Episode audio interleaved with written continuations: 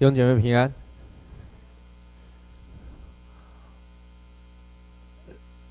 三天连假，加上昨天五个疫情哈，今天你你还 还在这里聚会啊？感谢主。路加福音第十五章，耶稣说了三个比喻，分别是失羊的比喻。第二个失钱的比喻，第三个我们很熟，所谓浪子回头的比喻。这三个比喻，耶稣用羊、用钱、用人，哦，大儿子、小儿子，三个不同的面相来说故事。虽然各有不同的意义，但是整体上来说，他的目的是相同的。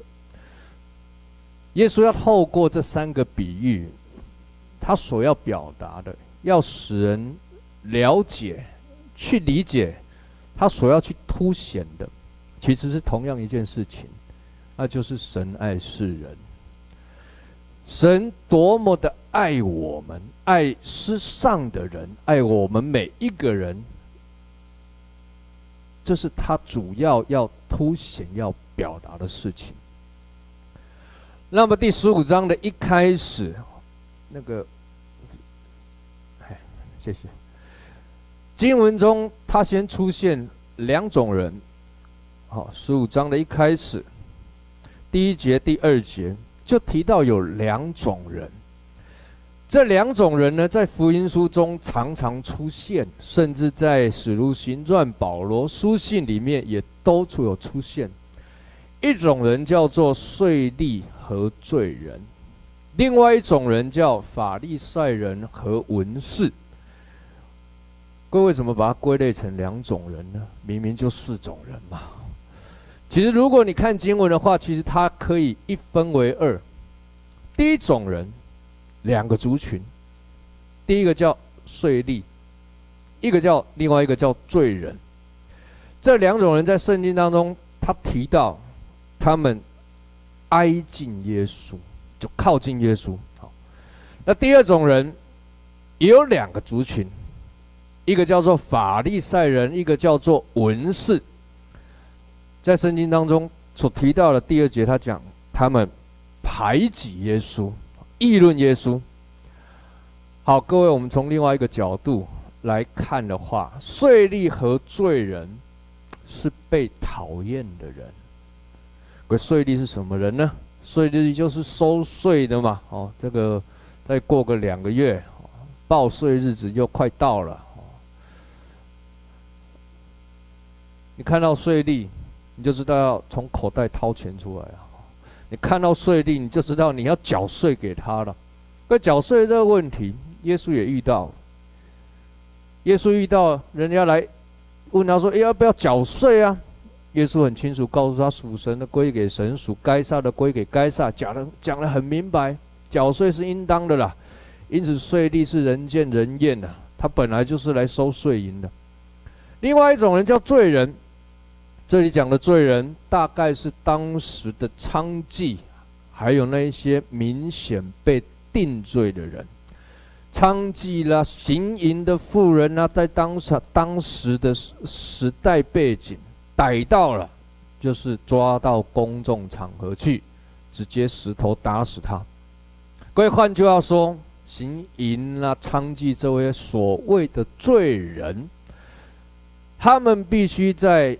他们在社会上是被瞧不起的，是要被羞辱的，甚至是要面对死亡的。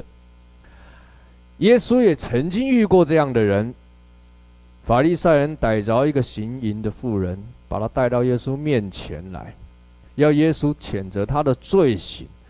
但是耶稣呢，蹲在地上，在手指在地上画画画。他并且说：“你们当中谁没有犯罪，谁就可以拿石头打他。”当下马上鸟兽散，也没有人敢说他没有犯罪。但是在那个同时，现场就剩两个人，一个叫耶稣，一个就是那行淫的妇人。各位，这也意味着，唯有耶稣是那一位没有犯罪的。耶稣要富人不要再犯罪，就离开。好，那么我们总结一下前面两节所在讲的。我们刚刚所分类的第一种人，就是税吏和罪人。他们在社会上的地位是被瞧不起的，他们在人际关系上是被排挤的，是被讨厌的。但是他们却是知道。自己是有罪的人，各位有罪的人会靠近耶稣，诶，或者讲得更明白一点，自己知道自己是有罪的，自己知道自己是有限的，自己知道自己是没有办法搞定自己的人际关系，没有办法搞定自己生命问题，自己知道我没有更好的出路的人，这一些人。他靠近耶稣，这一些人他挨近耶稣，这一些人知道我没有耶稣不行。各位，所以圣经告诉我们，人要悔改、认罪、信靠主，这不是好像要给人一个门槛。各位在教会久了，我们常常会觉得，啊，你来到教会。要给人一个观念、一个概念，是你要悔认罪、悔改、信主。每一次受洗班要开始的时候，要上课的时候，我最难上的一堂课叫做认罪悔改。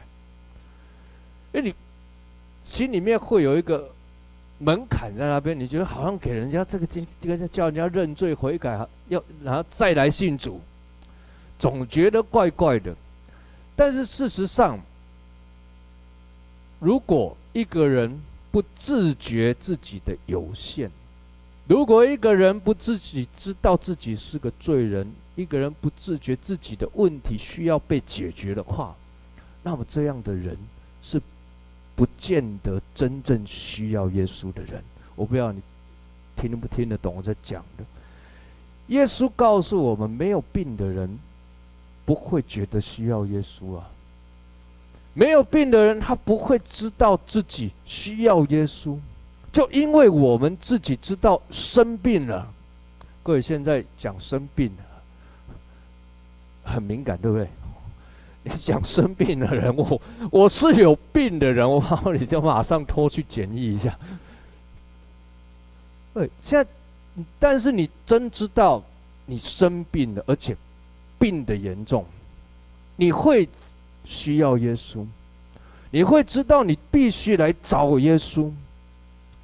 圣经当中所提到的另外一种人，就是这样子啊。另外一种人，法利赛人、文士，各位他们的身份地位是上流人士，他们在关系上是被欢迎的，他们更是觉得自己对摩西五经了若指掌，对律法规条清清楚楚，而且奉行不悖。这些人甚至天天按时祷告，站在十字路口上祷告，天天按时的敬拜神，天天按时背诵圣经。各位，这样的人，就教会来说啊，那样牧牧师打分数的话，我想这一百分不能再多了。教会的弟兄姐妹这样，真的不能再高一百分了。可基本上，这样一百分的基督徒。我说我自己，我完全做不到。我没有办法按时祷告，我没有办法按时的敬拜，我没有办法按时的读经，我更没有办法，好像他们所讲的这样子啊，站在十字路口上大声的祷告嘛。会，但就因为如此，这才是我们需要耶稣的原因啊。按理来说，以我们个人来说，各位你喜欢哪一种？你喜欢接近，你喜欢靠近哪一种人呢？是法利赛人、文士，一百分的基督徒，或者是税吏、罪人，自己觉得需要耶稣的人。各位紧接着，耶稣就讲了三个比喻。各位这三个比喻，耶稣所要讲的就是神的心意，对刚刚所提到的这两种人，神的看法跟他的心意。失去了羊，失落的钱，失而复得的儿子。一开始就讲整体的来说，三个故事都谈到同样一件事情，叫失去，叫做迷失。失去原来的意思，在原文里，它叫它是两个字组成的，一个叫迷，一个叫失。失落的羊，对于牧羊人来说，他是失去了一只羊。但是相反的，对羊来说，它是迷失了，它是走迷了路。各位，一只羊迷路了，走丢了，牧羊人撇下九十九只羊，在旷野去找那一只迷失的羊。各位，这你很难理解。照理说，这牧羊人应该要把九十九只羊赶回羊圈去，好好的照顾这九十九只羊，以免九十九只一起不见了。可是他却把九十九只羊撇在旷野，去找那一只羊。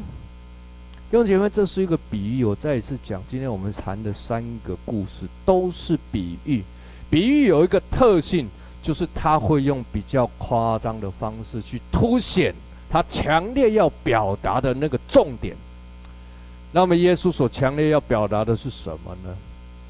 耶稣要强烈表达的是那个上帝急迫的寻找我们的爱，他迫切到一个地步，他可以撇下九十九只羊在旷野不管了，就是要寻找那一只迷失的羊。他因为这只羊迷失了，因为这一只羊迷路了，可能随时会被野兽所吞吃，可能随时会掉到山谷里死掉。所以他要赶紧的找，迫切的找。弟兄姐妹，我不晓得你怎么信主的，或者是你还没有信主以前的话，你知道上帝急迫在找你吗？上帝急得不得了，因为你正处在极度的危险的当中，因为你现在正处在极度的不安全的当中，所以他要找你。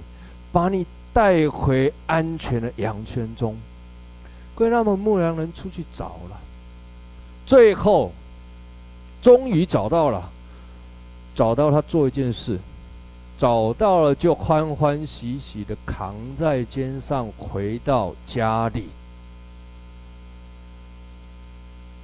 接下来他就找了朋友邻舍，对他们说：“我失去的羊已经找到了。”你们和我一同欢喜吧，各位，我想很多人信主的过程大概跟这只羊蛮像的，是被扛在肩上带回来的。为什么被扛在肩上带回来？因为太累了，因为累坏了。这只羊可能在。过程当中伤痕累累，手脚无力，硬是被上帝用扛的扛回来。各位，我想这是我们很多人的经验啊。有时候我们信主的当下，其实心里面伤痕累累，我们已经在生活、在工作、在感情、在人际关系上受伤累累，被伤透了心。但是感谢主啊，神从来没有放弃我们，神去找我们，找着了，扛回来。这个过程有人付上代价，有圣灵感动，有神的儿子的爱充满。我们总算被找回来了，这只羊总算被找到了，被扛回来。耶稣说：“一只羊找到了，回来了，就好像一个罪人悔改得救了，在天上要欢喜，同时在地上，我们也一同欢喜。”第二个比喻讲到失落的钱，十块钱掉了一块钱，各位羊不见了，羊会咩咩叫，羊会知道自己找不到同伴了，羊会知道他可能会遇到野兽。各位钱掉了呢？钱掉了，可是一点声音都没有，你可能嘣一声掉到哪里去？不知道，它不会咩咩叫。奥古斯丁曾经说过：“主人的钱包里的钱掉了，大概从此不见天日。如果不是主人弯腰去找、去捡回来这块钱，永远不会回到主人的钱包里面。”所以我觉得奥古斯丁解释这段经文解释真好。一块钱不会说“我在这里”啊，一块钱也不会自己跑出来啊。你掉到柜子底下，没有人搬柜子，不会出来了。除非主人自己去弯腰去找，趴下来找，打的针仔细找，甚至自己去搬柜子、搬沙发，看看有没有在下面。我这一块钱永远不见天日。弟兄姐妹，其实耶稣在告诉我们。我们就是那一块钱。如果不是上帝亲自来找我们，不是神亲自来到这世界上来寻找我们的话，让我们因此可以认识耶稣，让我们因着神的恩典得着他的救恩，我们几乎是永无见天日的一天。路加福音十九章第十节：人子来为要要寻找拯救失丧的人。我们就是那一个失丧的人，我们就是失去的那一块钱。耶稣自己降世为人，道成了肉身，来到这个地面上。各位，那就好像是那主人亲自来趴下来。那他是高高高高在上，他是天上，他是神，但是他却道成了肉身，来到地面上，趴在地上找我们这一些人，甚至自己弯腰谦卑，走在各个他的道路，最后为我们死在十字架上。这是耶稣亲自找我们的确据。但是我们知道吗？羊走失了，或许没有看到同伴，没有看到牧羊人，可能他还会知道自己走失了，自己迷路了。但是钱可是一点都不知道，我已经迷失，已经走失，已经掉了，已经不见了。各位，这一块钱完全不知道。我们回头整理一下，上面两个比喻，一个谈到迷失的羊，一个是谈到失去的钱。这两个比喻的共通点都是主人牧羊人去找回来的，但是不同的是，迷失的羊代表的是什么？可以代表着我们迷失在一个危险的当中。我们迷失在一个极度恐怖的世界当中，好像羊迷失了，马上可能遇到野兽，马上可能被这一些掉到山谷里面，丧失他的生命；而失去的钱，则是代表着我们迷失在无知的当中。如果不是圣灵光照我们，如果不是。耶稣道成了肉身，耶稣亲自拯救我们。如果不是神的爱充满你、感动你，哥，你永远不会知道我是罪人。回到前面第一、第二节在讲的，你把它连接在一起的时候，你知道耶稣为什么靠近那些罪人，靠近那些税吏呢？因为。圣灵在他们的里面，使他们自己知罪。弟兄姐妹，如果没有耶稣拯救我们，我们是迷失在危险当中的。这个世界的洪流，这一个世界的苦与难、辛苦与艰难，真的太多了，真的是天天都有。会有多少人因着没有上帝，活得何等的辛苦，活得何等的痛苦，日子过得除了过日子以外，好像还是过日子。我不知道你有没有有听得懂我讲的？真的除了过日子以外，还是过日子啊！因为人真的太无知，人没有想到，除了工作，除了赚钱，除了柴米油盐，除了不断的往高处爬，除了生儿育女、照顾家庭，人还能有什么？各位，以上我刚刚讲的这些事情，我们天天都在做，不是吗？我们也必须去做，不是吗？我们也必须过生活，我们与世上人没两样，但我们有一个不一样，因为我们有主，因为我们有耶稣，因为我们的人生我们是为主而活。我们在工作中我们荣耀主，我们养儿育女、照顾家庭是为着建造一个敬虔的家庭，为主而活的家庭。这是我们的不一样。这两个比喻，一个表达。我们迷失在危险的当中，另外一个表达我们迷失在无知的当中，同时也表达了，如果不是牧羊人，如果不是主人亲自来寻找失丧的羊，寻找失落的钱，各位羊跟钱永远回不来。这当然也在讲一件事情，也就是我们得救是本乎恩，也因着信，是神亲自找我们。我们得救是因着恩典。最后一个比喻，我们都很熟，叫浪子的比喻。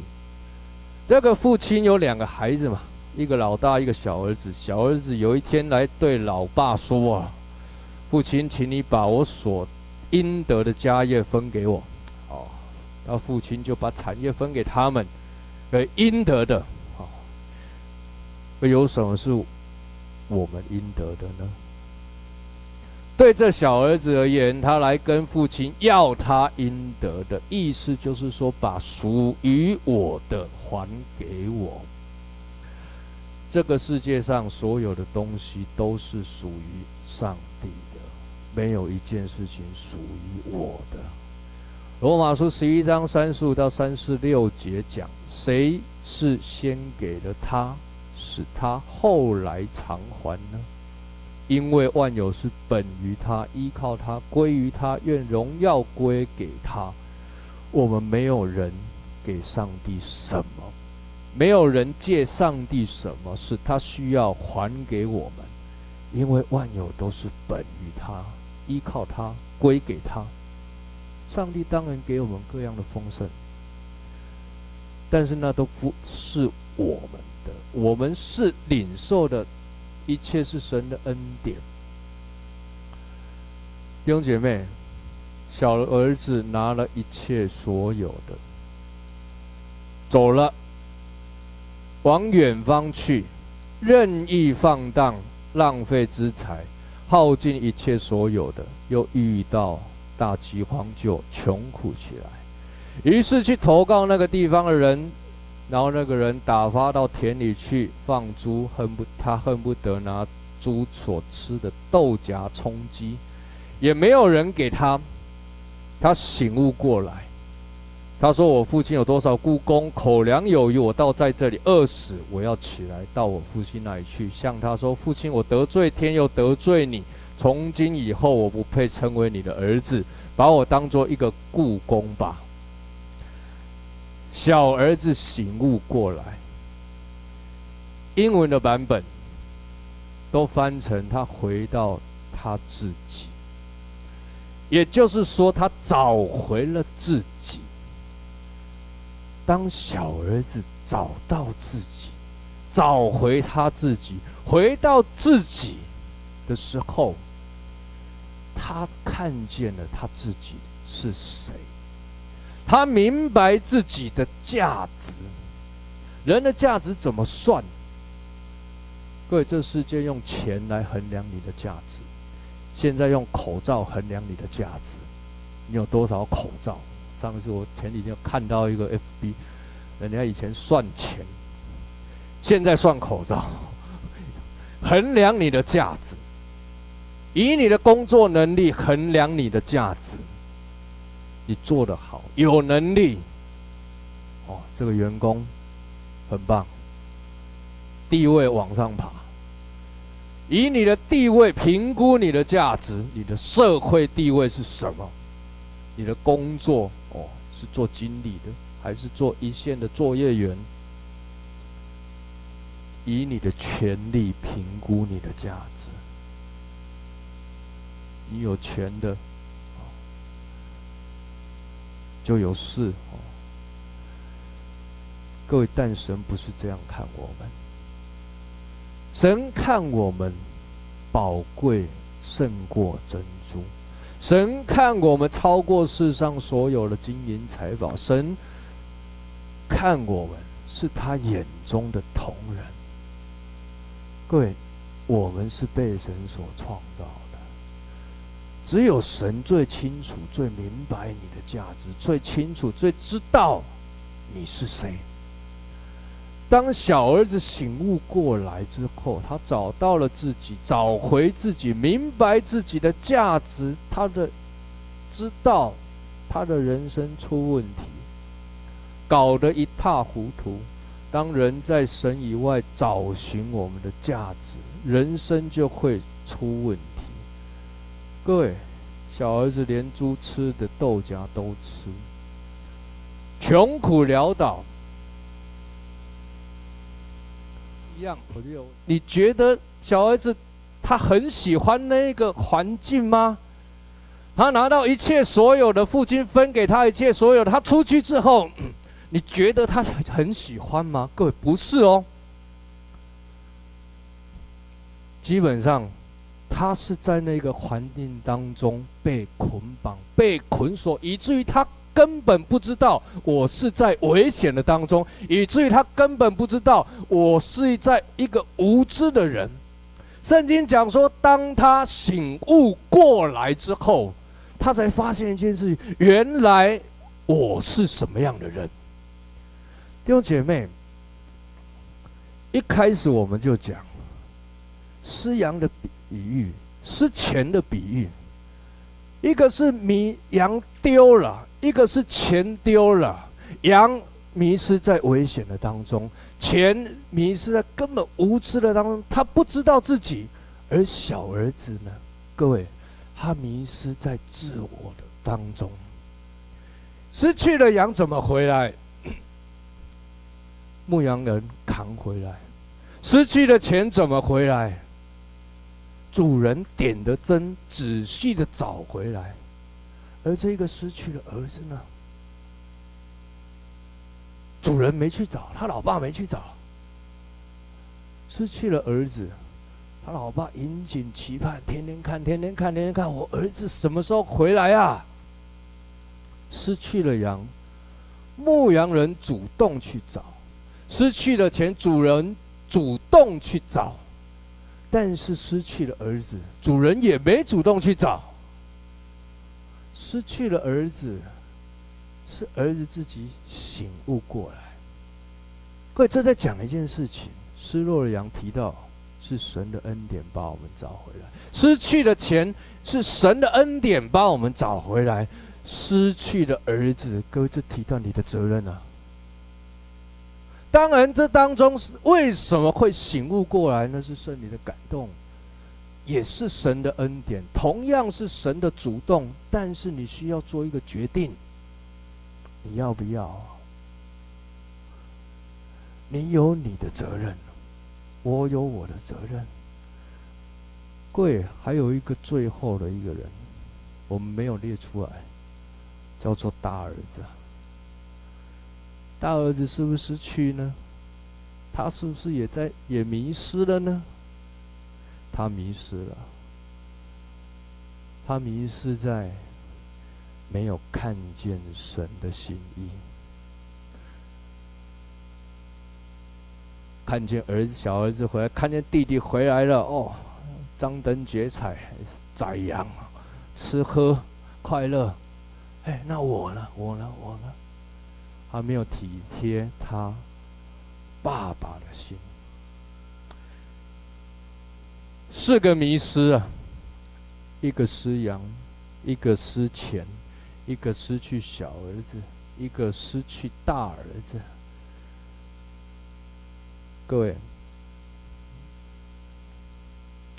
我不晓得我们当中是不是还有人还没有受洗，或者是你还在等他等等待？你容许我谦卑的建议，你不要再等。你要知道，神一直在等你，一直在找你。一直在等你回到神的家中，回到天父的怀抱。最后，各位，你还记得羊被寻回的时候，他是怎么回来的吗？被扛回来的。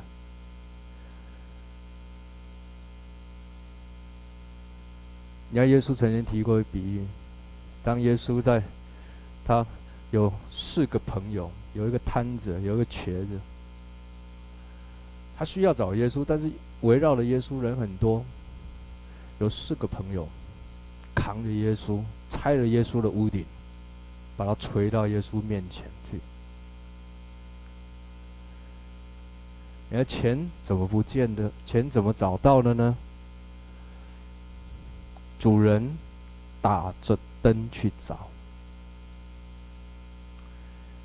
耶稣讲：“我们就是世上的光，教会就是这世上的金灯台。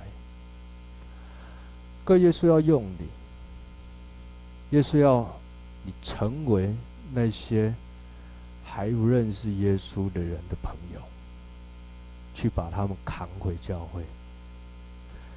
耶稣要用你，使你成为他们的灯，成为他们的光，使他们。”找着耶稣，回到耶稣的面前。各位特别在最后，哦，最后，特别在这样子一个疫情很险峻的时候，各位，我现我我我我我在想，很多人在恐惧的当中，真的很多人在恐惧当中，我想我们也怕。我们每一个人，我们也都怕，但我们有一个把握是，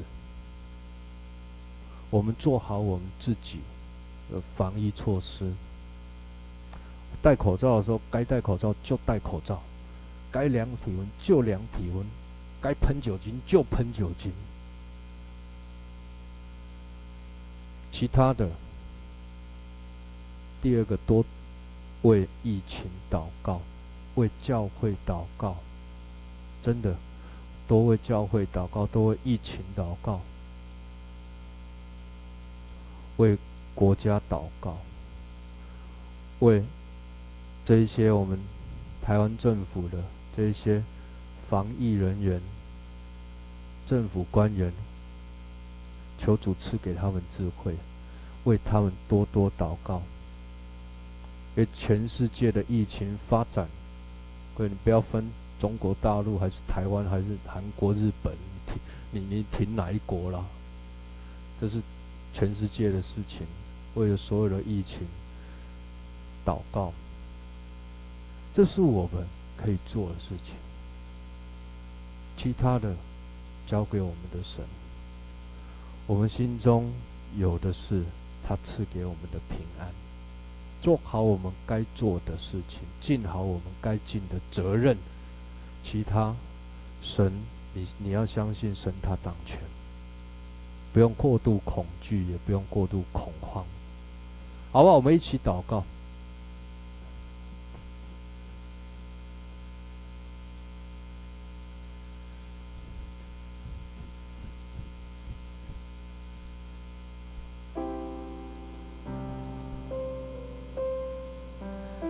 主啊，我们在你面前，主，我们仰望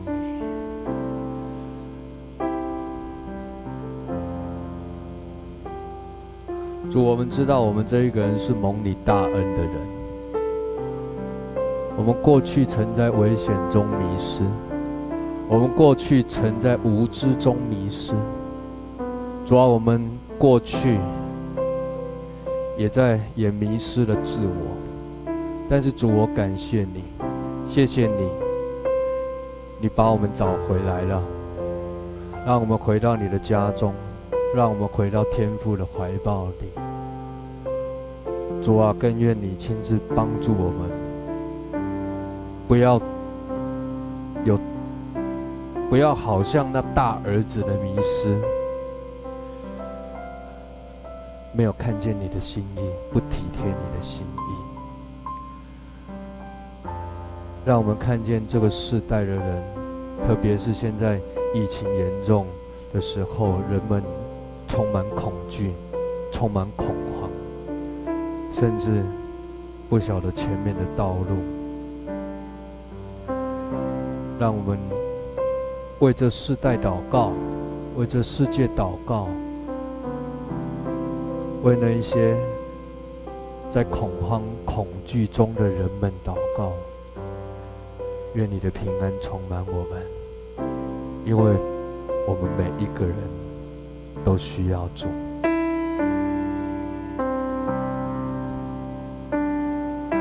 们一起起立，们走过我身旁，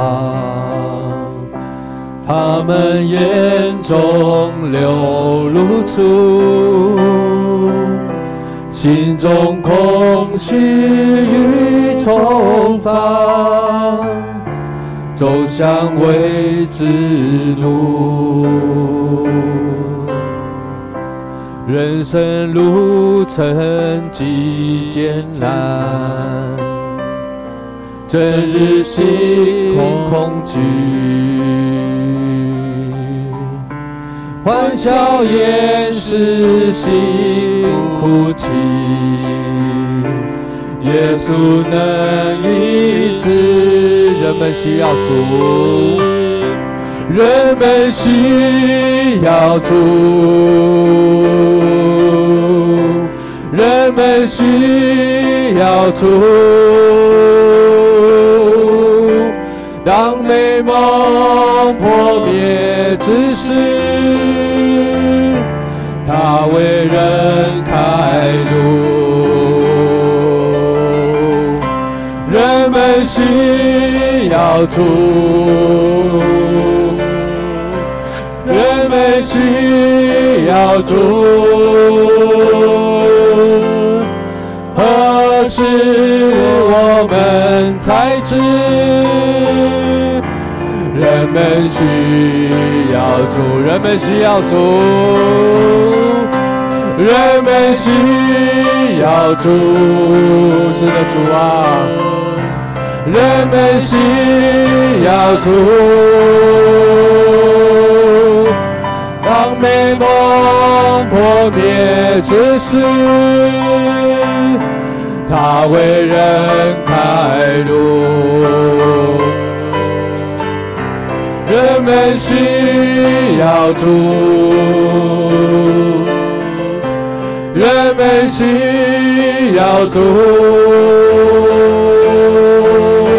何时我们才知？需要主，好不好？今天我们同样，我们已经连续第三周，我们一起做一件事情，就是我们一起为着全球的疫情，我们一起举起我们的手来祷告，举起我们的手来祷告。为着台湾来祷告，为着中国大陆来祷告，为着日本来祷告，为着韩国来祷告，为着现在全球有疫情的国家来祷告。求主亲自来止住疫情，求主亲自来医治全地。我们一起开口来祷告。主啊，我们在你面前，主我们仰望你。主啊，我们再次举起我们，我们再次看见主你是恩典的神，让我们再次再一次看见主。主啊，虽然我们在面对这样子一个苦难，在这样这个瘟疫当中，主，我们仍然看见主你是神，让我们看见主，我们世人都需要你，主啊，我们赞美你。发命令来止住疫情，祝你发命令来止住疫情，特别为着韩国来祷告。韩国在这里这一一个礼拜的时候，都有各式各样这疫情大爆发。主啊，求主你亲自来保守，主啊，保守韩国这个国家，疫情能被止住，疫情能被止住。祝你发命令医治全地。哈利路亚！主，我们为着防疫人员，全球各地的防疫人员，我们仰望在主你的手中，求主。你赐下智慧，主啊，赐下智慧，使他们能够在这整个的防疫的过程中，由主你亲自赐给他们智慧。谢谢你，我们赞美你，我们赞美你，愿你掌权，止住疫情。谢谢主，赞美你，哈利路亚。人们需要主，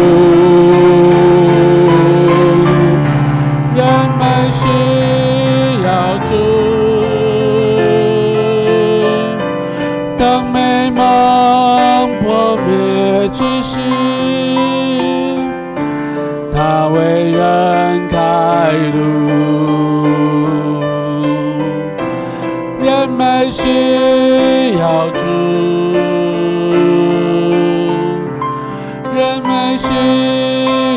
主，何时我们才知人们需要。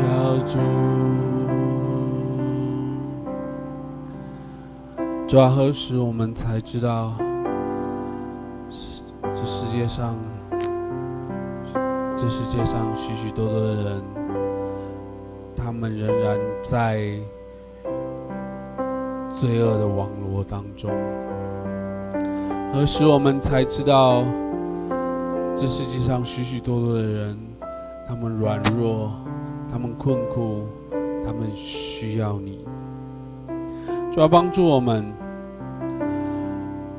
帮助我们看见，看见主你所说的那些庄稼已经成熟，我们能够来到主你的宝座之前来向你祷告，说主啊，主啊，差遣人进入到属你的庄稼里面去收你的庄稼。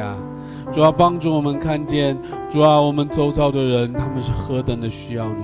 主要帮助我们看见，我们自己是何等的需要你，以至于我们可以谦卑下来，在你的台前来认识你。我们可以谦卑下来，在你的台前看见说，主啊，你能医治我们的软弱，你能拯救我们的恐惧。主啊，在你里面有平安。主啊，在你里面，我们不再迷失。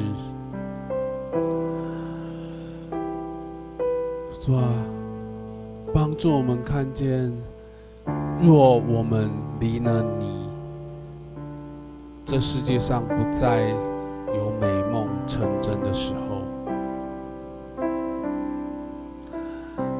帮助我们看见，当我们软弱的时候，你为我们开路；让我们帮助我们看见，主啊，你是我们的主。